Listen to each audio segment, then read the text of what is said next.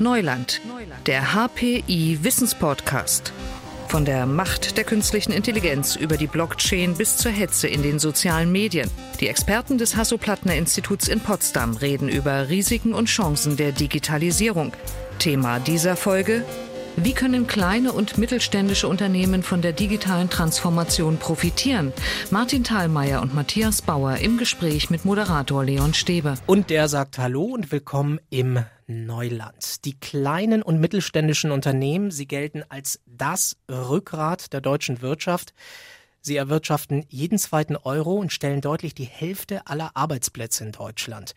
Wenn es hier mit der Digitalisierung nicht klappt, dann hat Deutschland wirklich ein Problem. Und darüber spreche ich mit Martin Thalmeier. Er ist Manager Digitalisierung im Mittelstand und Matthias Bauer, wissenschaftlicher Mitarbeiter, beide am HPI. Beide geben Workshops für kleine und mittelständische Unternehmen. Ihnen beiden, schönen guten Tag. Hallo. Hallo. Herr Thalmeier, was sind denn so zurzeit die größten Herausforderungen, gerade für kleine oder mittelgroße Unternehmen? Also ich will da gleich einschränken. Zurzeit würde ich nicht sagen, sondern äh, das Problem bei der Digitalisierung ist, es erwischt uns alle und es erwischt uns schleichend. Ähm, wir sind als Unternehmen aufgefordert, die Digitalisierung umzusetzen, aber tatsächlich sind wir es als Privatpersonen ähm, auf dem Weg, die Digitalisierung so zu nutzen, wie sie auch im Unternehmen auftauchen sollte. Das heißt, ähm, wir verändern alles und Veränderung, sage ich immer auch in meinen Workshops, ist nichts für den Menschen. Wir sind äh, mit vielen Dingen noch in der Steinzeit hängen geblieben, was unsere Entscheidungen angeht. Ähm, wir haben Angst, wenn es dunkel ist, obwohl wir das gar nicht mehr haben müssten.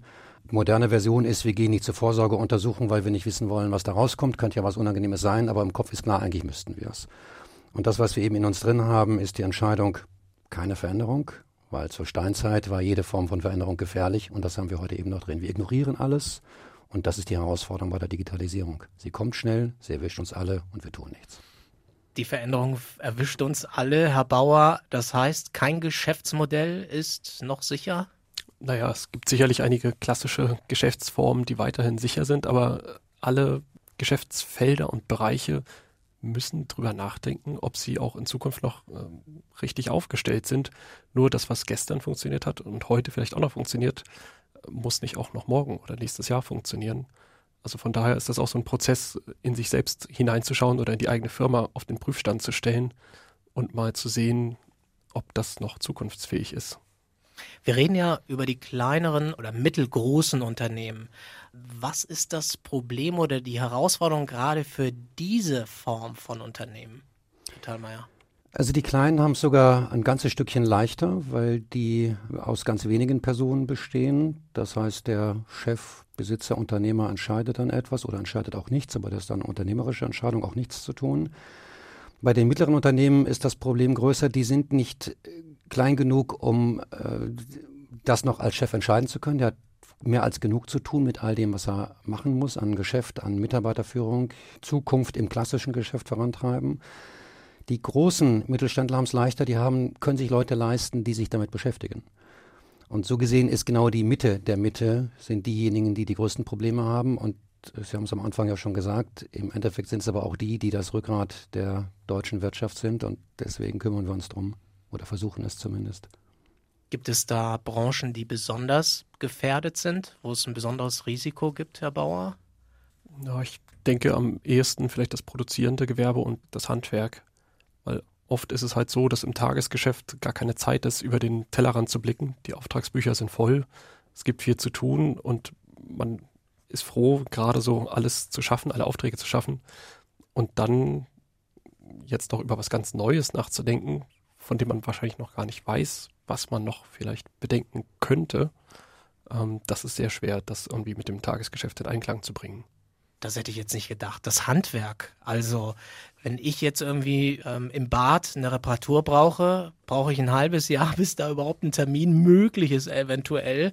Also, ich habe nicht den Eindruck, dass die überhaupt drüber nachdenken müssten zurzeit, wie sie sich für die Zukunft aufstellen. Vielen Dank für dieses wunderbare Beispiel. Also erstens könnte ich da auch stundenlang jetzt Geschichten erzählen und freue mich über jeden, der anruft und sagt, er würde in unsere Badezimmer kommen oder was machen. Aber das ist, das ist genau das, was ich auch gerne als Beispiel bringe. Der Handwerker, der nicht kommt, weil er jetzt zu viel zu tun hat und sich deswegen um die Zukunft keine Sorgen machen braucht, scheinbar. Aber ich als Kunde, dann komme ich doch aufs konkrete Beispiel, mir ist tatsächlich mal, ich habe es geschafft, mit an der richtigen Stelle mal mit dem Stuhl dagegen kommen, eine Toilettenschüssel zu zerschlagen am Samstagmorgen.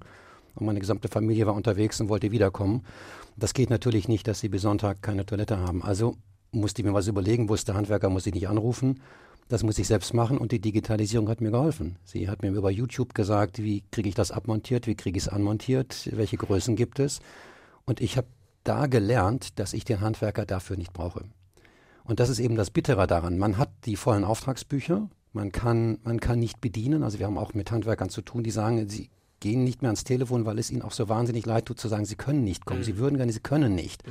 Weil sie auch das Personal nicht haben. Also das ist ja eine Kette von Problemen, die auch äh, nicht nur die Digitalisierung mit sich bringt, sondern auch die Veränderung der Gesellschaft. Aber das ist das, was man als Kunde lernt. Dann geht man auf Plattformen, die vielleicht doch noch eine Chance bieten, an einen Handwerker zu kommen. Man lernt also, ich muss meinen Handwerker, den ich bisher habe, rufe ich nicht mehr an.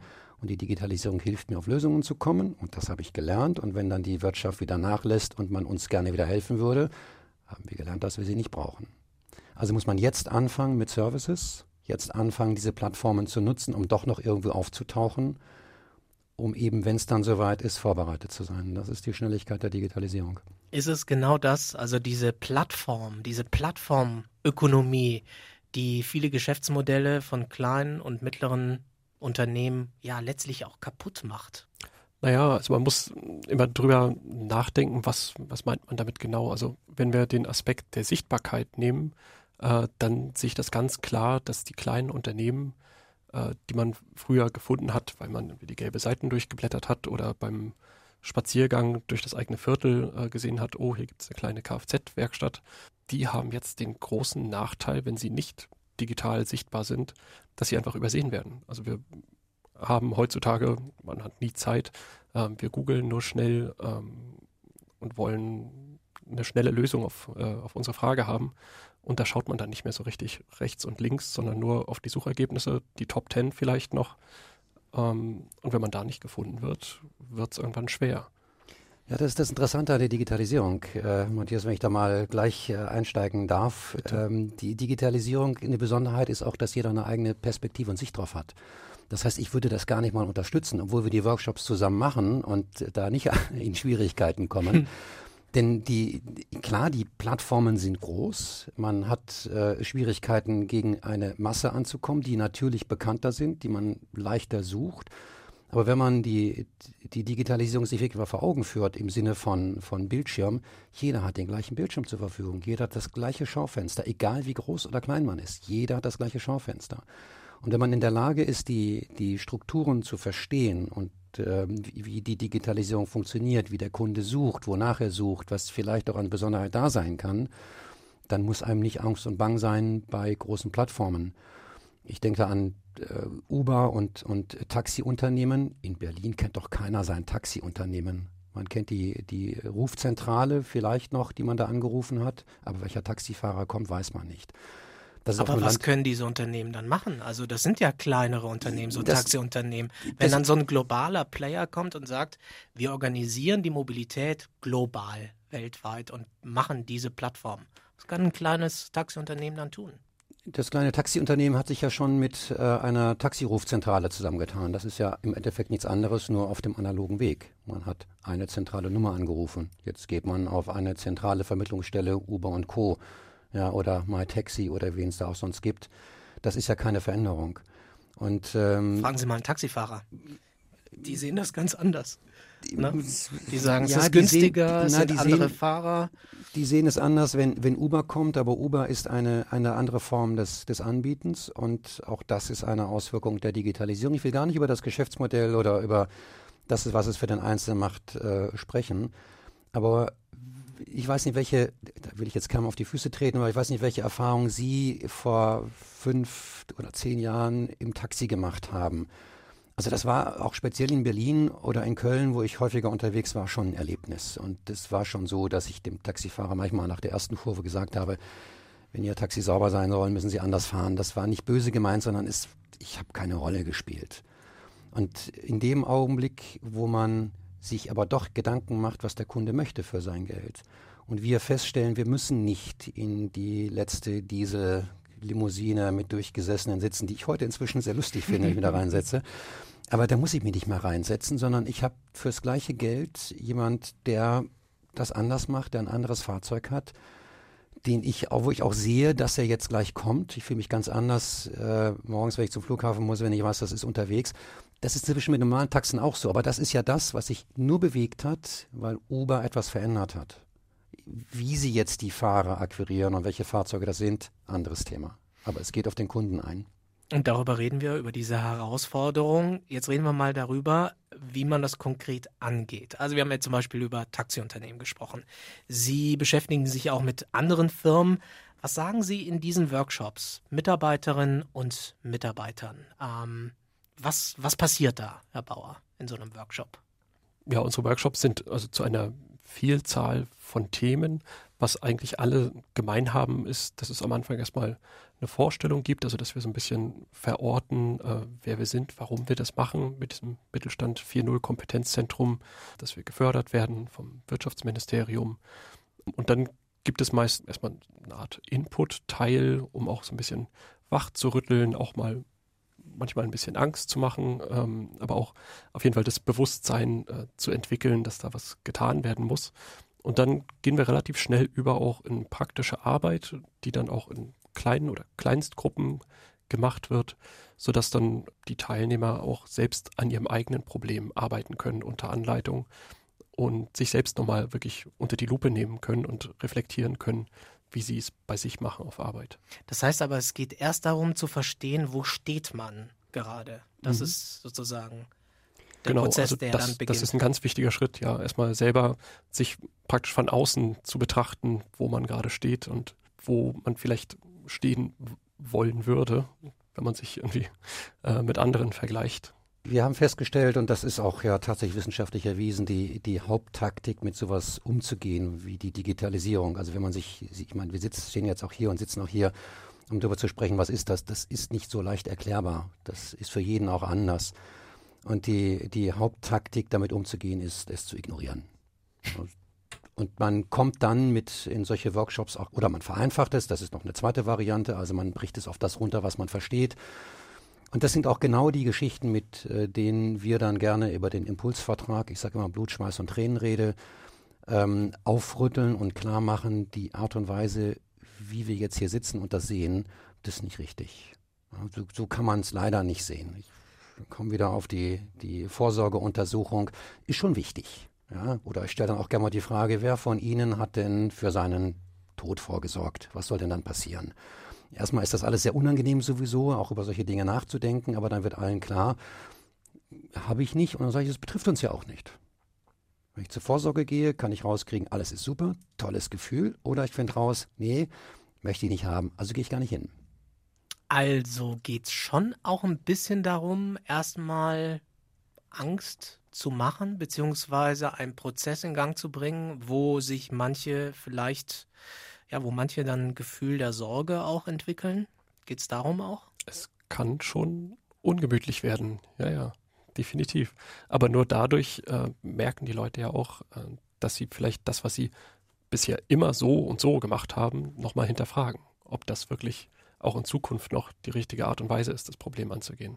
Wie geht es dann weiter? Also ich stelle mir das so vor, Herr Thalmeier hält einen Vortrag, alle sind schockiert und stehen äh, oder sitzen ruhig da. Was passiert dann? Was ist der nächste Schritt? Also es ist nicht so, dass wir, dass wir da reingehen und, und gleich Angst machen, sondern wir, wir äh, holen ab von der Situation, weil wir auch nicht, ist ja eine heterogene Gruppe, die da mhm. sitzt. Mhm. Wir suchen ja nicht aus, sondern man meldet sich an und dann wird man tatsächlich ausgelost, weil wir für die knapp 20 Plätze, die wir haben, meistens 100, 120 oder mehr Leute haben, die gerne kommen wollen. Das ist schon mal sehr schön. Man darf aber nicht vergessen, wir haben 90.000 Unternehmen in Brandenburg, 130.000 in Berlin, die man beglücken könnte. Dann sind 100 dann wieder wenig. Also wir holen erstmal ab im Sinne von gemeinschaftliche Ebene schaffen. Wir sprechen heute über das. Da gibt es welche, die da schon früh abgeholt werden, andere wissen noch Bescheid. Und dann fängt es an, so langsam über den Tellerrand in die unangenehme Zone reinzugehen. Nicht, weil wir Angst machen wollen, das bringt nichts. Die Leute kriegen ja von alleine Angst, weil sie feststellen, unruhig werden, ja, damit habe ich mich nicht beschäftigt. Wie die Frage nach der, was ist nach dem Tod, haben sie sich überlegt, wie ihre Familie. Nee, will keiner. Und ähm, bevor das dann wirklich zu tragisch wird in den Gesichtern, geht's dann in, die, in den fachlichen Input. Also was gibt es zu den Themen, die wir heute haben? Also was sehr, sehr gut läuft, ist das Thema Personal, weil der Schuss ist tatsächlich gehört und die Kugel hat auch bereits getroffen. Also da kommt man gerne und beschäftigt sich damit, wie finde ich Personal, wie werde ich attraktiv. Und dann wird erstmal klar gemacht, dass man heutzutage nicht mehr von einem Bewerber sprechen kann, es sei denn, man spricht von sich selbst. Man selbst ist der Bewerber als Unternehmen. Es ist nicht mehr so, dass ein Kandidat draußen der Bewerber ist. Erstmal das andere wahrnehmen, dass man sich bewerben muss um einen Kandidaten. Das bleibt auch so? Weil wir ja, sind in einer noch relativ guten wirtschaftlichen Lage, kann sich auch ändern. Das Wort Rezession äh, kommt schon. Also ich habe beim, beim letzten Workshop, der letzte Woche war, auch die Frage gestellt, ist das bei Ihnen noch aktuell, was wir ja gerade besprechen? Ich, ähm, also unsere Workshops werden vier Wochen im Voraus angekündigt. Das hat einen Grund, nicht weil wir so lahm sind, sondern weil wir so nah am Puls der Zeit sein wollen. Jetzt kommt das Wort Rezession hoch. Das heißt, wir werden uns jetzt immer noch weiterhin mit dem Thema Personal beschäftigen, weil das ist immer noch wichtig, weil da geht es mehr ums Halten als ums Finden irgendwann in den nächsten, nächsten Monaten, vermute ich. Und es geht darum, ähm, das eigene Geschäftsmodell zu stabilisieren, zu verstehen, was sind meine Stärken, ähm, herauszuarbeiten, wo habe ich Flanken, die angegriffen werden können, was habe ich für Alternativen Sie haben gefragt, wie der, wie der Workshop läuft. Da geht es eben darum, ein Mindset zu setzen, also eine andere Denkweise und Herangehensweise zu setzen und ähm, auch das ist ein schönes modernes Wort, agil zu werden im Denken, also flexibel und schnell zu sein im Verändern. Agil. Alle wollen agil sein ja, jetzt, ja. Ja, und, und innovativ und disruptiv. ähm, um dann schnell auf veränderte Situationen zu reagieren. Also wer jetzt einen Fünfjahresplan macht oder selbst einen Zweijahresplan, das funktioniert nicht. Das mhm. ist Quatsch. Also man fährt auf Sicht und man muss darauf vorbereitet sein und dadurch, Herr Bauer hat es gesagt, muss man seine Stärken kennen. Und das ist das, was wir machen. Und dann fängt man an, mit dem, was man gehört hat, für sich selbst Lösungen zu arbeiten. Unterstützt von Coaches. Das heißt, es wird viel im Stehen gearbeitet, äh, auch um anderes Arbeiten kennenzulernen. Und äh, die Unternehmer und Mitarbeiter, die bei uns sind, sollen danach rausgehen und erstmal wissen, das ist ein Thema für mich oder das ist kein Thema für mich. Bin ich auch zufrieden, wenn man ein Thema abhaken kann. Ähm, und sie haben schon Ansätze für eine Lösung, auf der sie weiterarbeiten können. Das ist nicht ein Theorievortrag, sondern sie haben wirklich was erarbeitet, was sie mitnehmen können, was sie im Unternehmen umsetzen könnten, was sie hoffentlich auch tun. Was man umsetzen könnte, ist vielleicht den Kunden oder die Kundin noch mehr in den Blick zu nehmen. Ist das so eine Strategie, die man in solchen Workshops vielleicht noch mehr lernt? Herr Bauer, mhm. oder wie erleben Sie das? Ja, definitiv. Also das ist auf jeden Fall ein Punkt, den wir oft aufgreifen, also den Benutzer, den Kunden äh, mehr in den Mittelpunkt zu stellen.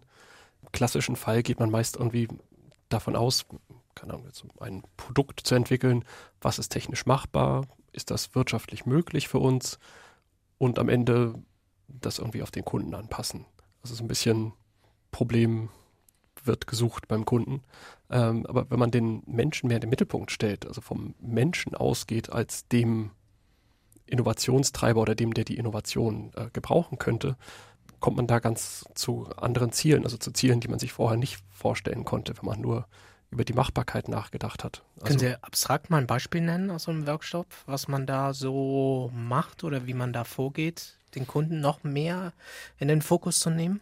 Ähm, das machen wir oft mit Design Thinking, Methodik, um halt den nutzerzentrierten Ansatz zu wählen. Also wirklich zu lernen, wie tickt dieser Nutzer, was braucht er, was ist eigentlich sein Bedürfnis. Also er möchte irgendwie schneller von A nach B kommen, äh, kennt aber nur Pferde, ne, dieses klassische Henry Ford-Beispiel, dann wünscht er sich natürlich ein schnelleres Pferd. Aber wenn man dann mal hinterfragt, ist eigentlich nicht sein Bedürfnis, ein schnelleres Pferd zu haben, sondern schneller von A nach B zu kommen oder vielleicht sogar schneller das Gespräch mit dem Kollegen oder mit dem Kunden zu erledigen. Ähm, da kann es also dann ganz andere Lösungen geben, auf die man vorher gar nicht gekommen wäre, wenn man über das technisch Machbare äh, sich daran festhält oder das, was es bisher schon gibt. Führt das dazu, dass man Geschäftsmodelle dann eher anpasst oder sogar komplett wechselt oder sogar stoppt? Also stoppen haben wir noch nicht erlebt. Ich glaube, das ist auch eine Entscheidung, die, die äh, sehr hart wäre. Ähm, es geht um den, den Perspektivenwechsel und, und Kunde kann auch der Mitarbeiter sein. Also es geht darum, sich einfach mal in, in andere, andere Perspektiven reinzudenken. Und das hat dann Auswirkungen auf das Geschäftsmodell, aber tatsächlich mehr auf, also wir wollen ja in kleinen Schritten vorgehen. Ja, es wäre schön, wenn man da die großen Schritte machen könnte und dann auch, wie es vielleicht Google machen würde, dann sagen, oh, das funktioniert ja gar nicht mehr weg. Nächstes. Aber mhm. da, die haben auch andere finanzielle Möglichkeiten und keine Tradition und keine Mitarbeiter, die eben speziell auf das ausgebildet waren. Sondern es geht darum, dass das Bestehende zu adaptieren, zu erweitern, in kleinen Schritten voranzugehen. Jeder muss seinen individuellen Weg gehen. Also wir stehen auch nicht da und sagen, so ist es, sondern jeder muss für sich selbst entscheiden, will er das? Das ist schon mal eine Grundentscheidung. Also wenn die unternehmerische Entscheidung ist, ich mache das trotzdem nicht, dann ist das eine unternehmerische Entscheidung, aber aus einem Wissen heraus. Oder man weiß, ich kann das in dieser Geschwindigkeit nicht, ich will das in dieser Geschwindigkeit nicht, ich traue mich das und das mal anzugehen. Das ist jeder anders. Und jedes Geschäftsmodell hat auch andere Herausforderungen und, und Chancen und Risiken, die dann beachtet werden müssen. Bauer, Sie haben vorhin das verarbeitende Gewerbe auch genannt als eine Branche, die ja besonders im Fokus stehen könnte oder die besondere Risiken oder besondere Herausforderungen hat. Geht man da vor? Das ist ja mh, hm, quasi ein Unternehmen, das so B2B dann funktioniert. Wie geht man daran? Also der Kunde ist ja dann ein anderes Unternehmen, ein Automobilhersteller zum Beispiel oder sonst wie. Wenn vielleicht der Kunde sein Geschäftsmodell schon gerade mächtig am ändern ist oder sich wandeln muss, naja, ein ganz großer Punkt ist natürlich, sich an jeden Wandel irgendwie anzupassen. Also, dass man die Augen offen hält, die Fühler ausgestreckt hält, also überall, wo sich etwas verändert, ähm, zu entscheiden, ist das etwas, was für mich wichtig werden könnte? Ist das etwas, was mich jetzt schon direkt betrifft oder was ich vielleicht ignorieren kann? Man kann ja nicht auf alle Gegebenheiten oder äh, Neuerungen auf dem Markt gleichem Maße reagieren. Also ganz wichtig ist es für sich selbst auch festzustellen, was ist jetzt wirklich ja, von großem äh, ja, Impact für mich. Also das einfach lernen zu entscheiden. Das verarbeitende Gewerbe, die, die Industrie im Mittelstand hat die, hat die Herausforderung, dass sie mit B2B-Kunden zu tun haben und sich dann eben auch sehr in Abhängigkeiten begeben. Das funktioniert so lange gut, solange man eben sicher sein kann, dass das Geschäftsmodell des Kunden auch funktioniert. Sie haben mhm. das äh, Beispiel Automobilindustrie gemacht. Und da habe ich tatsächlich ein Erlebnis gehabt vor Automobilzulieferern. Dachte mir, hier sind jetzt Türen und Tore geöffnet für alles Mögliche, weil der Dieselskandal, ich dachte, das ist schon anderthalb Jahre, ist der Höhepunkt, aber wir haben ihn, glaube ich, noch lange nicht erreicht. Aber ist jetzt der Höhepunkt und alle haben verstanden, die Zulieferer sind, dass man da jetzt eine Schwierigkeit kriegen könnte in sehr, ab, sehr absehbarer Zeit. Ich war erstmal überrascht über das laute Pfeifen im Walde, was man da zu Beginn hatte und alle der Meinung waren, dass der Diesel noch ewig hält. Ich weiß nicht, ob die Meinung heute noch auch noch so ist. Aber ich bin da sehr, sehr beklatscht worden mit der, äh, mit dem Hinweis, ja, kümmern Sie sich darum, was können Sie wirklich? Sie können innerhalb des Dieselmotors etwas ganz Spezielles. Ich immer das Beispiel, ich weiß gar nicht, ob das überhaupt echt wäre. Also eine, eine spezielle Dichtung für den Diesel, weil es dann vielleicht besonders hoher Druck ist und besonders heiß in dem Augenblick. Ist das nur im Dieselmotor wichtig oder könnte man auch woanders mit so etwas, mit diesem speziellen Wissen über dieses Material und dieser, dieser Herausforderung an Material umgehen? Habe ich vielleicht Ingenieure, die sich jetzt nicht nur mit so einer Dichtung beschäftigen, sondern grundsätzlich, wie kann ich mit Druck und Temperatur umgehen? Was muss ich für Dinge zusammenmischen? Und in diesem Augenblick wird man entspannter, weil klar, man hat Lieferverträge, aber wenn es den Diesel nicht mehr gibt, dann gibt es den Diesel nicht mehr. Dann kann man auch den Automobilhersteller schlecht verklagen, vermute ich mal. Also muss man heute sich Gedanken machen, wie verändere ich das? Und das ist das, was, was eben in diesen Workshops auch besprochen wird, oder wir versuchen es, den Gedanken zu setzen, guck, was du kannst, was deine wirklichen Stärken sind, was wirklich ein Bedürfnis ist und guck nicht nur, wie du das, was du jetzt machst, ein bisschen veränderst, sondern was ist dahinter an Können und Nutzen. Guck, was du kannst, das heißt auch, man, könnt, man könnte es ja auch positiv wenden und sagen, Digitalisierung ist wirklich auch eine Chance. Erstmal sich selber so abzuschälen, zu gucken, was machen wir eigentlich und was wollen wir eigentlich. Aber so ticken wir Menschen ja nicht, dass wir, wie Sie es gesagt haben, Veränderung als Chance entdecken. Können Sie das in den Workshops triggern, dass Sie sagen, seht das doch mal positiv und nicht nur so angstgesteuert. Hm. Ja, ich glaube, das ähm, bringen wir auch rüber in den Workshops. Also klar machen wir am Anfang immer so ein bisschen Angst, ähm, dass sich die Leute dann Sorgen machen, aber ich sage immer, der erste Schritt zur Besserung, den haben sie bereits getan, denn sie sind in den Workshop gekommen und wurden da jetzt nicht irgendwie hingeschoben oder hingezogen. Ähm, also von daher weiß man, die Leute, die da sind, die sind schon sehr offen dafür äh, zu sehen, was man noch verändern kann, verbessern kann.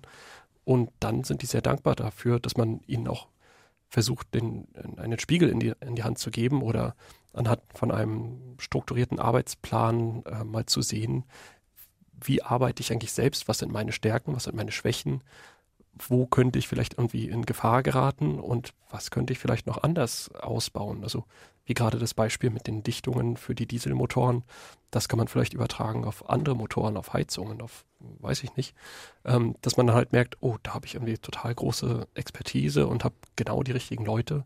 Das könnte man auch auf andere Felder rüberwandern lassen und sich praktisch neu erfinden in, an der Stelle. Neu erfinden, darum geht's. Jetzt heißt es immer wieder, der Mittelstand verschläft die Digitalisierung. Solche Schlagzeilen liest man da. Herr Thalmeier, wie, wie sehen Sie das? Fühlen sich tatsächlich manche Mittelständler noch zu sicher? Ähm, wir haben jetzt so oft das Wort Angst verwendet. Ja, äh, passt jetzt zu der, zu der Frage. Die Angst entsteht ja oder das ungute Gefühl entsteht ja, weil man weiß, dass man nicht sicher ist. Mhm.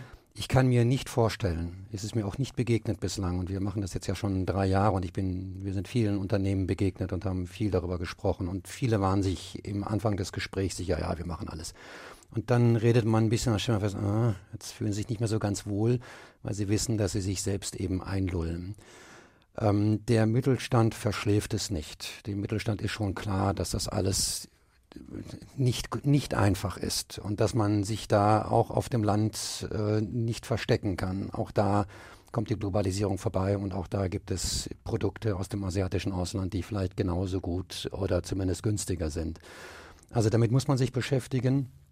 Also er verschläft es def definitiv nicht, aber die bislang immer noch gute Wirtschaftslage sorgt dafür, dass man es noch ignorieren oder wegdrängen kann. Ja, um die Zukunft kümmere ich mich morgen. Heute habe ich noch zu tun. Das ist ein Problem, weil die Geschwindigkeit der Digitalisierung ist logarithmisch. Wenn ich feststelle, dass es mich erwischt, ist es einfach zu spät. So, und das sind die Dinge, die wir sagen. Ähm, und auch wenn dann un unmulmiges Gefühl in den ersten, der ersten halben Stunde hochkommt, zum Schluss sind sie alle euphorisiert, wenn sie rausgehen, weil sie wissen, ja, das ist alles nicht einfach, aber ich habe was in der Hand, ich habe eine Lösung, ich habe einen Weg, ich habe verstanden, wo das hingeht. Das ist ja auch das, was wir erreichen wollen. Und das ist der, der Auftrag, den wir da sehen. Und äh, man muss auch, glaube ich, im Herzen diesen Auftrag für sich spüren, um das zu machen, weil es ist nicht so, dass unsere Teilnehmer rausgehen und dann ist die Welt anders, sondern dann kommt das Alltagsgeschäft und dann ist das auch schnell wieder untergegangen. Und dann bieten wir den nächsten Workshop und hoffen, dass wir weiterkommen. Und das ist nicht nur eine Kopfsache, weil ähm, klar, es geht darum zu erkennen, wir müssen uns bewegen, aber wir sprechen ja auch über Technologie, die sich wandelt. Ne? Also wenn wir zum Beispiel über künstliche Intelligenz sprechen, da brauchen ja einige Firmen ja technisch ganz neue Skills und auch ganz neue Mitarbeiter vielleicht, die sie so noch gar nicht zur Hand haben. Das ist doch dann auch das Problem. Ja, definitiv. Also zum einen äh, weiß man oft gar nicht, was gibt es für Möglichkeiten, wer könnte das machen oder wie bekommen wir diese Technologien äh, mit der künstlichen Intelligenz. Und oftmals weiß man in der Firma auch gar nicht, was könnte denn erledigt werden. Also man denkt irgendwie, so haben wir es immer gemacht und jetzt machen wir es ein bisschen schneller oder ein bisschen effizienter, aber plötzlich einen ganz anderen Ansatz, dass das eine künstliche Intelligenz, äh, wie auch immer das dann technisch geartet ist, äh, übernehmen kann und vielleicht viel besser machen kann, ähm, das sieht man dann oft noch gar nicht. Und da ist es natürlich auch ja, ein gewisser Schritt zur Lösung, dass man schaut, was ist überhaupt möglich heutzutage und was ist vielleicht in naher Zukunft möglich. Ich finde diese Begriffe auch so also außerordentlich schwierig für, für Mittelständler. Künstliche Intelligenz oder nehmen Sie Industrie 4.0, um erstmal beim Letzteren zu bleiben. Das betrifft nicht nur die Industrie, was in Industrie 4.0 drin ist, aber der Begriff gibt den Eindruck, betrifft mich nicht, ist, bin ich nicht groß genug. So, und schon hat man, hat man eine Schwierigkeit und deswegen versuchen wir auch sowas zu vermitteln. Ab September übrigens haben wir das Kompetenzzentrum KI, was äh, das HPI äh, zusammen mit dem Humboldt-Institut für Internet und Gesellschaft betreiben wird. Wir gehen da auch mal tief rein und wir wollen vor allem abholen, dass KI nicht Roboter und das ist, was man bei Hollywood sieht, sondern dass jeder, wirklich jedes Unternehmen, der kleine Handwerker, Malermeister, wie auch immer, kann bereits etwas nutzen, was unter den Begriff künstliche Intelligenz fällt. Ähm, Muster in Daten erkennen, sich mal mit, äh, mit Daten aus Facebook sonst was beschäftigen und sich überlegen, hm, wann kommen denn meine Kunden und warum sind die heute oder nächste Woche nicht da? Das hat alles mit künstlicher Intelligenz zu tun, solche Dinge auszuwerten. Und das ist eben kein Roboter, der einem irgendwie bedrohlich zuzwinkert und wer weiß, was für Pläne im Kopf hat. Herr Thalmeier, ihm bleibt das letzte Wort mit einem positiven Ausblick. Warum schaffen es kleine und mittlere Unternehmen, gegen die Übermacht der großen Player sich durchzusetzen? Weil sie sich spezialisieren können, weil sie auch durch die Digitalisierung die Chance haben, kleinere Zielgruppen in großer Menge zu erreichen und weil sie tatsächlich gezwungen sind, über sich nachzudenken und damit das, warum machen wir das eigentlich, wofür stehen wir eigentlich und was macht uns anders im Vergleich zum anderen, der ähnliche Produkte herstellt, darüber nachzudenken und Entscheidungen zu treffen, die dann uns alle, wie man so schön sagt in Silicon Valley, make the world a better place. Ja, Schlusswort sagt Martin Thalmeier, Manager Digitalisierung Mittelstand. Und mit dabei war auch Matthias Bauer, wissenschaftlicher Mitarbeiter am Hasso-Plattner-Institut. Ihnen beiden vielen Dank für das Gespräch. Gerne. Und in unserer nächsten Folge reden wir über den Urknall im Neuland. Vor 50 Jahren gab es die erste Mondlandung und es gab die ersten Schritte mit dem Internet. 50 Jahre Internet. Das Thema dann in der nächsten Ausgabe. Digitales Wissen verständlich auf den Punkt gibt es alle zwei Wochen bei Neuland, dem Wissenspodcast des Hasso-Plattner-Instituts.